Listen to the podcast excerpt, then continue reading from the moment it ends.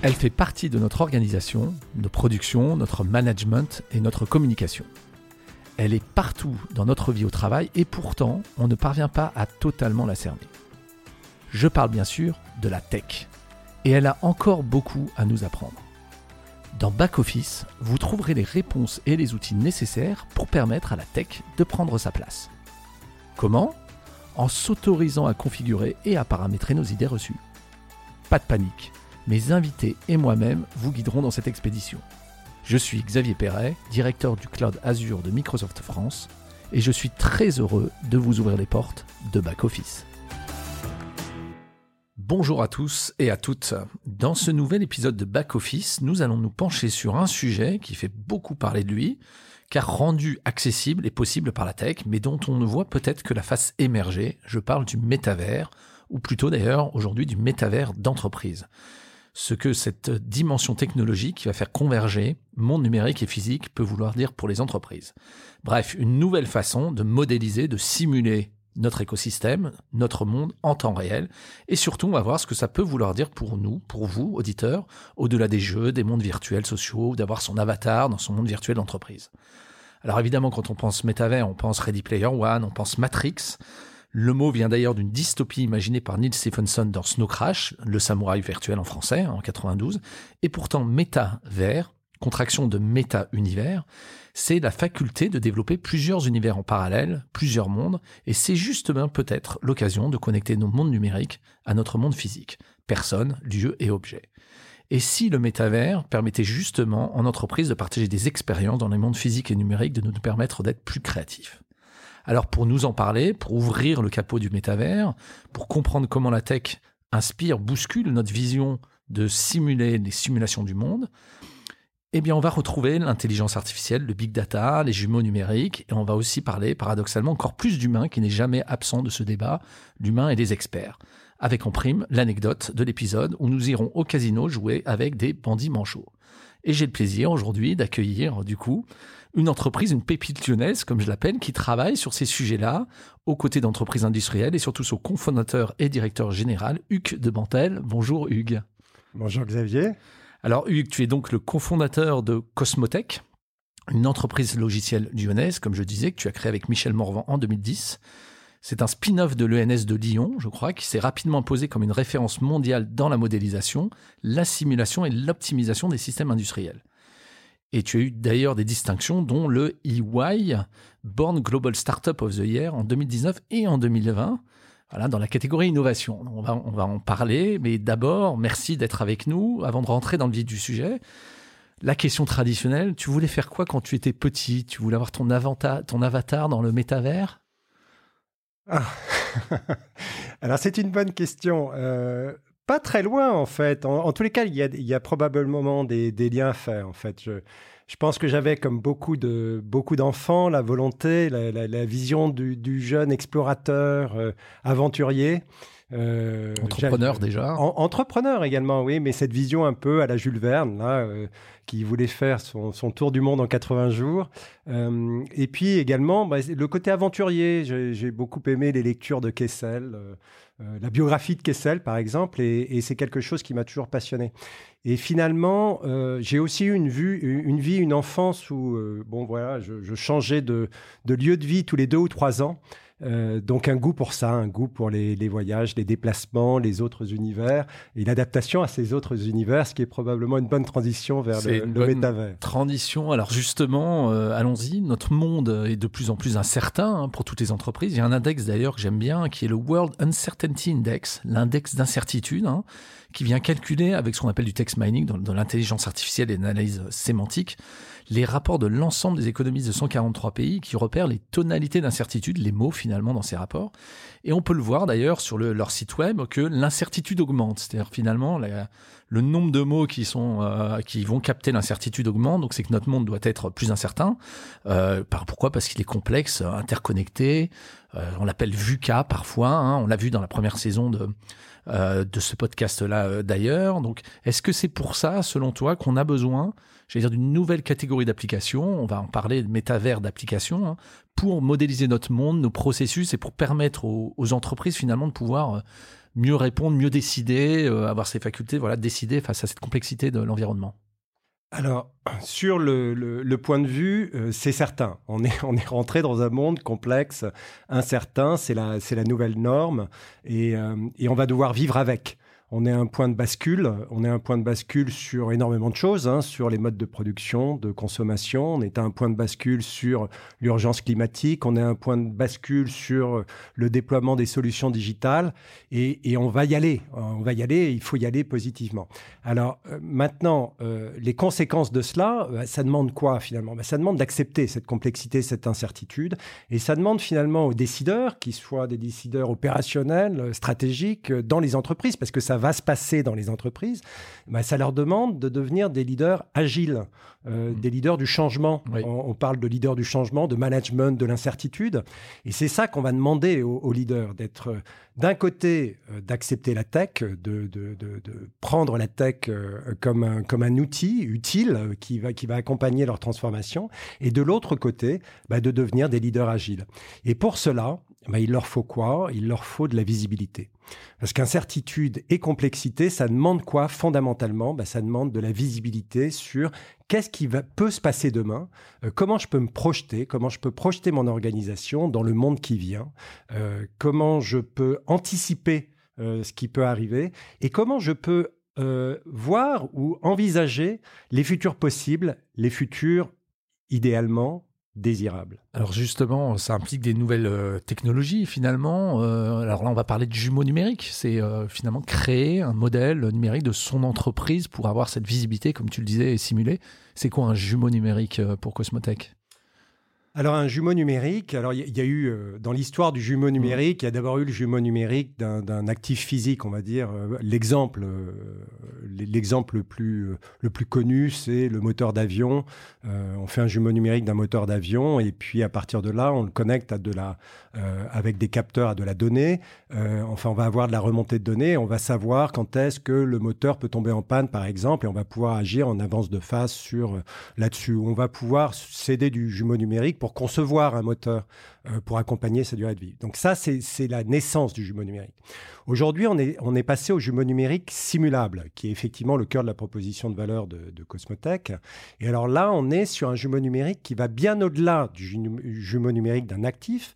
On va pouvoir maintenant modéliser euh, un système, un écosystème, donc une organisation, une organisation complexe. Donc ça peut être par exemple euh, une supply chain euh, globalisée, ça peut être un réseau de distribution, ça peut être un réseau de transmission de distribution électrique, ça peut être, si on regarde par la fenêtre ce matin, ça peut être une ville et on peut modéliser une ville avec l'ensemble de ces interactions, la simuler et ensuite optimiser un certain nombre de choses, par exemple au sein d'une ville. C'est-à-dire qu'à la fois le processus euh, dont tu parlais, il est euh, synchronisé en temps réel, mais en plus par les capacités d'analytique, hein, finalement, avec toutes ces, ces datas synchronisées en temps réel, on peut simuler et créer euh, plusieurs possibles, plusieurs univers, pour ensuite décider quel est le bon et les paramètres qu'il faut changer. C'est ça en fait. Voilà, c'est exactement ça. Alors, ce qui est extrêmement intéressant, effectivement, c'est que il fallait pour cela euh, avoir les capteurs, la donnée, la remontée des données. L'Internet des objets, les capteurs d'Internet des objets classiques qu'on connaît depuis des années. Ça a été la première phase. Et ensuite, rajouter à cela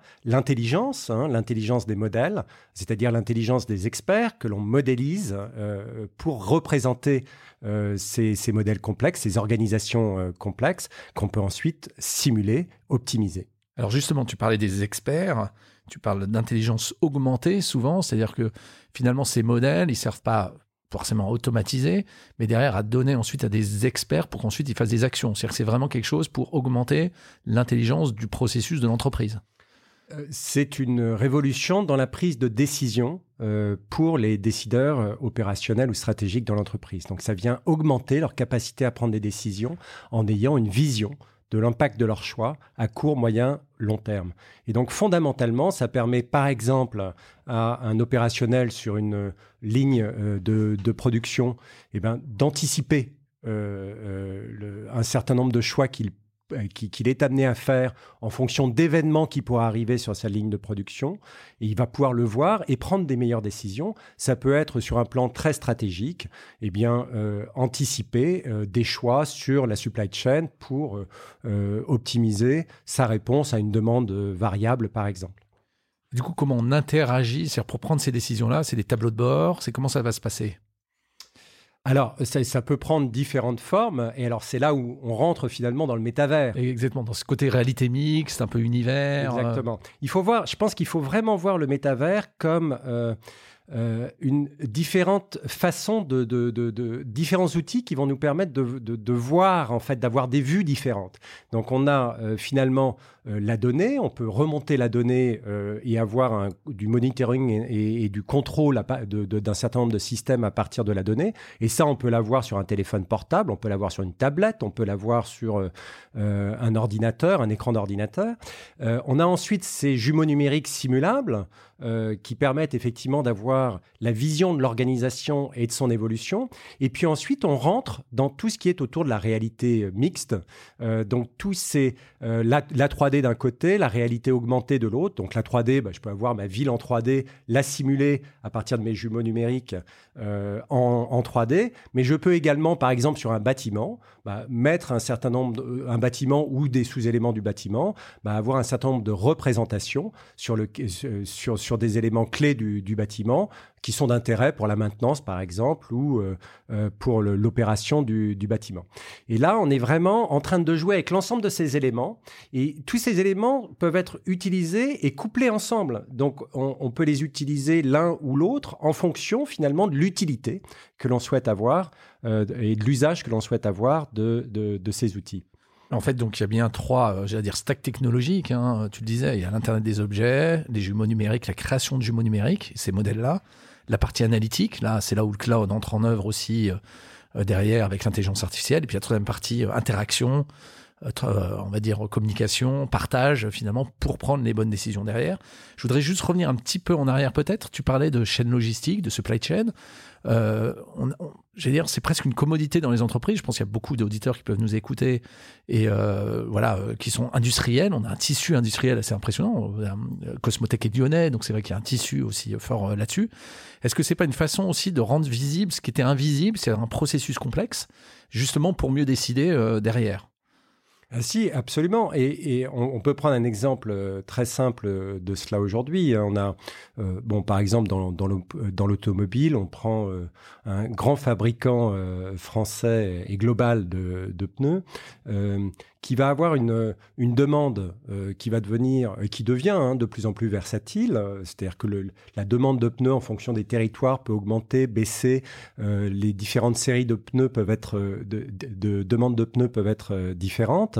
Et, tout, et avec une production qui peut être distribuée partout dans le monde.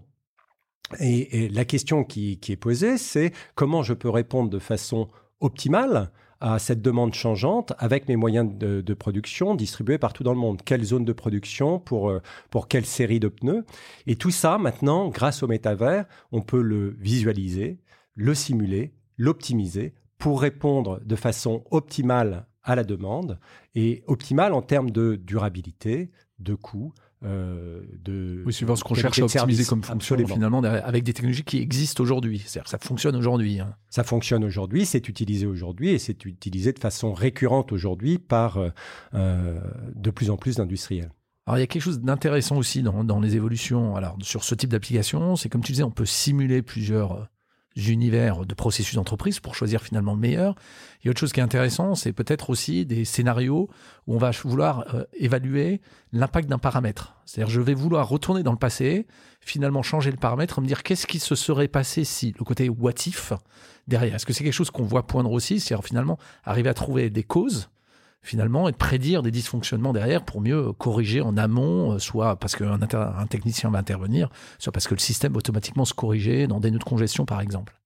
Absolument, et, c'est la force euh, de, ce qu'on appelle euh, aujourd'hui l'intelligence artificielle hybride, où on vient coupler finalement tout ce qui est autour de euh, la, reconnaissance de patterns ou euh, de euh, corrélation entre jeux de données et la force de et la force de la simulation qui permet de projeter le système dans le futur et donc de voir l'impact de tel ou tel élément, de tel ou tel risque sur, sur un, système complexe ou une organisation complexe. Mais je peux même envisager de faire, si j'avais changé ce paramètre-là avant, finalement, que serait devenu mon système Est-ce qu'il aurait, euh, ce qu'il serait déformé aussi euh, derrière Absolument. Imaginer complètement, c'est ce qu'on appelle une uchronie hein, dans les romans. Hein, finalement, euh, pour ceux qui savent, une uchronie, c'est c'est en fait réinventer une histoire en changeant finalement ses paramètres historiques. Que serait-il passé si voilà, la guerre avait changé complètement la Seconde Guerre mondiale. Finalement, euh, les vainqueurs étaient les perdants et inversement. Hein. Il y a une nouvelle de Philippe Cadic qui est assez connue là-dessus. Euh, finalement, on rentre dans, ce, dans cette possibilité-là aujourd'hui de pouvoir se dire, bah tiens, si j'avais changé ce paramètre en amont, bah, peut-être que ça aurait amélioré des choses, donc je vais euh, voilà peut-être auditer différemment, peut-être changer mon processus différemment, etc. Absolument, et c'est une, une révolution dans la façon dont on peut concevoir les systèmes, dans la façon dont on peut euh, faire évoluer ces systèmes et anticiper euh, les choix, euh, l'impact des choix que l'on fait sur ces organisations. Et des choix selon évidemment l'impact financier du processus, comme tu le disais, l'impact environnemental ou d'autres façons de contraintes éventuellement. Oui, c'est pour ça que j'aime bien l'idée de, de, de, futur possible ou de futur désirable. Parce que la vraie question aujourd'hui, on va... je parlais tout à l'heure d'un point de rupture. Euh, on, sait qu'on doit aller vers euh, ce nouveau monde, ce monde plus durable, et il faut y aller vite. Et finalement, la simulation permet de, projeter les organisations, de regarder ces futurs possibles, et donc de choisir le plus, le, plus désirable. Alors du coup, avant de passer à l'anecdote classique, hein, peut-être une question un petit peu derrière sur l'impact finalement des métiers ou l'évolution des compétences peut-être dans ces entreprises-là. C'est-à-dire qu'à partir du moment où on commence à utiliser les jumeaux numériques, est-ce que tu vois voilà, des évolutions sur les métiers et des façons finalement d'opérer euh, ces processus, de les manager? Alors, euh, y a, euh, dans, les nouveaux métiers, il y a bien sûr tous les métiers qui vont amener à créer euh, ces technologies du métavers. Et puis, ces technologies du métavers, derrière cela, elles ouvrent un champ de cas d'usage absolument extraordinaire. parce qu'on va pouvoir combiner l'ensemble de ces technologies pour créer des outils d'aide à la décision optimale. Et alors, j'en arrive à la, réponse plus, plus ciblée à ta question. le point principal, c'est qu'on ne prendra plus de décision sans la simulation. C'est-à-dire que dans un univers complexe et incertain, on va embrasser finalement cette complexité et cette incertitude, on va, on va en faire une véritable opportunité, et cette opportunité, elle sera une conséquence directe de l'usage de la simulation, qui permet effectivement d'avoir de la visibilité sur l'impact de ces choix, de la visibilité sur l'impact des choix dans, dans les 4 secondes qui viennent, dans les 4 minutes qui viennent, ou dans les 40 ans qui viennent. Alors pour ceux qui nous écoutent peut-être, qui se posent la question, est-ce que ça me concerne moi? Euh, C'est compliqué, c'est long de créer ces simulations, de créer son premier jumeau numérique finalement d'un processus? Alors, il y, a deux cas euh, euh, en, l'espèce. Le, premier, c'est je réutilise un jumeau numérique ou un accélérateur existant euh, sur euh, une plateforme existante. Avec des modèles, je Avec des modèles. Il faut imaginer des Lego qui sont un peu précablés avec un toolkit et on va pouvoir très rapidement euh, les mettre ensemble pour faire, par exemple, un jumeau numérique d'une d'une évolution de forecast de demande avec la simulation du processus de production et de supply chain associé pour répondre au mieux à une demande incertaine euh, et, livrer au mieux avec la meilleure qualité de service possible ces produits. Donc ça, c'est des jumeaux numériques existants. On peut venir les, euh, les câbler, les, les installer rapidement chez, chez nos clients. Euh, maintenant, il peut y avoir des, des sujets nouveaux. un sujet nouveau, par exemple, on a travaillé avec la, euh, la, commune de Paris-Saclay sur un jumeau numérique de ville, euh, ben là, ils arrivent en disant on souhaite euh, modéliser la ville et le dimensionnement énergétique des sources d'énergie pour notre ville et s'assurer de l'impact de nos choix sur des métriques de durabilité de, la ville, qui est un, sujet majeur pour toutes les, métropoles. Ben là, il faut créer ce jumeau numérique et, et, là, ça prend un peu plus de temps. Alors, pour, pour peut-être rajouter une technologie. Euh, est-ce que tu as vu parfois des technologies qu'on appelle système autonome C'est-à-dire finalement, euh, le jumeau numérique lui-même qui s'est créé va euh, finalement donner des idées d'amélioration et va automatiquement ramener ces idées-là dans le monde physique, donc directement télécommandé bah, les capteurs derrière pour bouger, pour éviter des nœuds d'engorgement de façon automatique. Oui, et pour, euh, euh, pour poursuivre l'analogie avec la ville, on peut, utiliser un, jumeau numérique euh, pour penser, par exemple, le dimensionnement énergétique optimal d'une ville, donc les sources d'énergie, les réseaux de chaleur, la distribution ensuite dans un écoquartier. Mais on peut également, à partir d'un système autonome, opérer le système énergétique de la ville de façon optimale à partir de ces Le système va s'auto-calibrer, s'auto-compenser euh, directement. Et donc justement, ça m'amène à l'anecdote, et c'est là où on va finir au casino hein, euh, derrière. Mais donc c'est cette technologie qui s'appelle, euh, qui utilise ce qu'on appelle le reinforcement learning, hein, l'apprentissage par renforcement. Hein. C'est une branche de l'intelligence artificielle qui se développe pour créer des systèmes autonomes qui apprennent au fur et à mesure, en simulant effectivement derrière des potentiels hein, dans le monde numérique et en les remontant. C'est le cas d'un projet qui s'appelle Bonsai, hein, chez Microsoft d'ailleurs, qui permet d'utiliser du système autonome justement facilement, de créer ces briques-là, de les intégrer dans l'ensemble des stacks technologiques dont on a parlé. Donc les exemples, il y en a plein en fait. C'est un robot qui adapte sa façon de marcher en fonction de l'état du sol, du contexte en fait euh, simulé. Un groupe d'ascenseurs qui cherche à satisfaire au mieux les utilisateurs un robot qui apprend à maintenir un bâton en équilibre instable, un autre qui retourne les pancakes, par exemple. Et donc ça, on en trouve tous les jours dans notre quotidien, ce type de fonctionnement, que ce soit lorsque nous marchons, hein, finalement on s'auto-adapte derrière, lorsqu'on apprend un nouveau langage de programmation ou autre, lorsqu'on pratique un sport. L'apprentissage par renforcement, il est né de la rencontre entre la psychologie expérimentale et les neurosciences computationnelles. Ça fait compliqué, mais on voit bien l'alliance finalement de plusieurs disciplines derrière. En gros, les concepts, c'est j'observe les effets de mes actions, je déduis des observations sur la qualité de ces actions, donc je les simule finalement, et j'améliore les actions futures. Donc euh, en gros, on apprend à apprendre derrière. Et d'où est venue cette théorie de l'apprentissage par renforcement? Eh bien, elle est née de ce qu'on d'une histoire au casino, c'est-à-dire tout simplement le problème du bandit manchot. En mathématiques, plus précisément théorie des probabilités, il se formule de manière simple pour un joueur. Je suis face à des machines à sous, je dois décider quelle machine jouer, quelle machine je dois jouer finalement, quelle machine donne une récompense moyenne, je joue, je gagne, est-ce que je reste sur la même machine à sous ou est-ce que je vais utiliser l'autre? C'est ça le démarrage en fait des, euh, voilà, des études qui ont été faites, mathématiques et statistiques, sur l'apprentissage par renforcement. J'allais dire, tout, tout euh, revient souvent euh, à des histoires de casino et de probabilité derrière. Alors du coup, pour conclure, Hugues, merci beaucoup pour ton temps. Peut-être justement, on a vu plusieurs technologies finalement derrière le métavers d'entreprise, on a vu tout son potentiel. Est-ce qu'il y a une innovation technologique qui t'inspire là-dedans particulièrement? Voilà, on va, on va vers quoi derrière? Euh, Quelque chose qui est prometteur ou ce que tu vois en termes d'impact finalement dans, dans les entreprises? Bah, ce, que, ce que tu viens de décrire, euh, je pense, est extrêmement euh, prometteur, hein, ces systèmes autonomes, d'autant plus qu'ils vont maintenant être couplés à la simulation mmh. et qu'on va, finalement, ces systèmes autonomes qu'on peut voir comme des cerveaux autonomes, on va pouvoir les former euh, les euh, s'assurer en fait qu'ils se développent le plus rapidement possible à partir de la simulation. C'est-à-dire qu'on va pouvoir par la simulation euh, entraîner ces cerveaux pour qu'ils deviennent autonomes beaucoup plus vite et qu'ils acquièrent de, l'expérience coûteuse aussi. Et de manière comme je veux, je veux conduire, je veux construire une voiture autonome, je veux lui apprendre, mais en fait, je vais la simuler dans un environnement virtuel. Je vais pas lui faire faire un paquet de routes. Euh, Exactement. Et ça, c'est absolument extraordinaire. C'est-à-dire qu'on va pouvoir, sur un certain nombre de métiers, on va pouvoir utiliser ces systèmes autonomes et euh, les décideurs vont pouvoir se reposer sur ces systèmes autonomes pour euh, que leur organisation prenne des décisions euh, optimales. Et donc, il va y avoir une évolution des métiers associés à cela également. Et finalement, l'être humain va pouvoir se concentrer sur les tâches à plus forte valeur ajoutée, ce qui est euh, une, promesse de l'ensemble de ces technologies également. Promesse globale, effectivement, sous du métavers, sous l'intelligence artificielle, plus largement derrière. Merci beaucoup, Hugues, d'avoir passé ce temps et cet échange avec nous. C'est prometteur, à la fois sur les jumeaux numériques, sur comment la tech peut nous aider à résoudre des problèmes euh, du quotidien, mais surtout des problèmes en entreprise, de prise de décision, euh, comment on simule finalement nos différents mondes. À très bientôt, Hugues. Merci. Merci beaucoup, Xavier.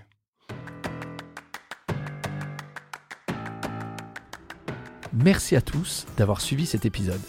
S'il vous a plu, n'hésitez pas à le partager autour de vous, à vous abonner au podcast et à le noter 5 étoiles sur votre plateforme d'écoute. Retrouvez toutes les références citées dans cette conversation en descriptif et si vous voulez en savoir plus, je vous invite à vous rendre sur akaka.ms slash podcast backoffice tout attaché. Je vous dis à très bientôt pour une nouvelle exploration de la tech.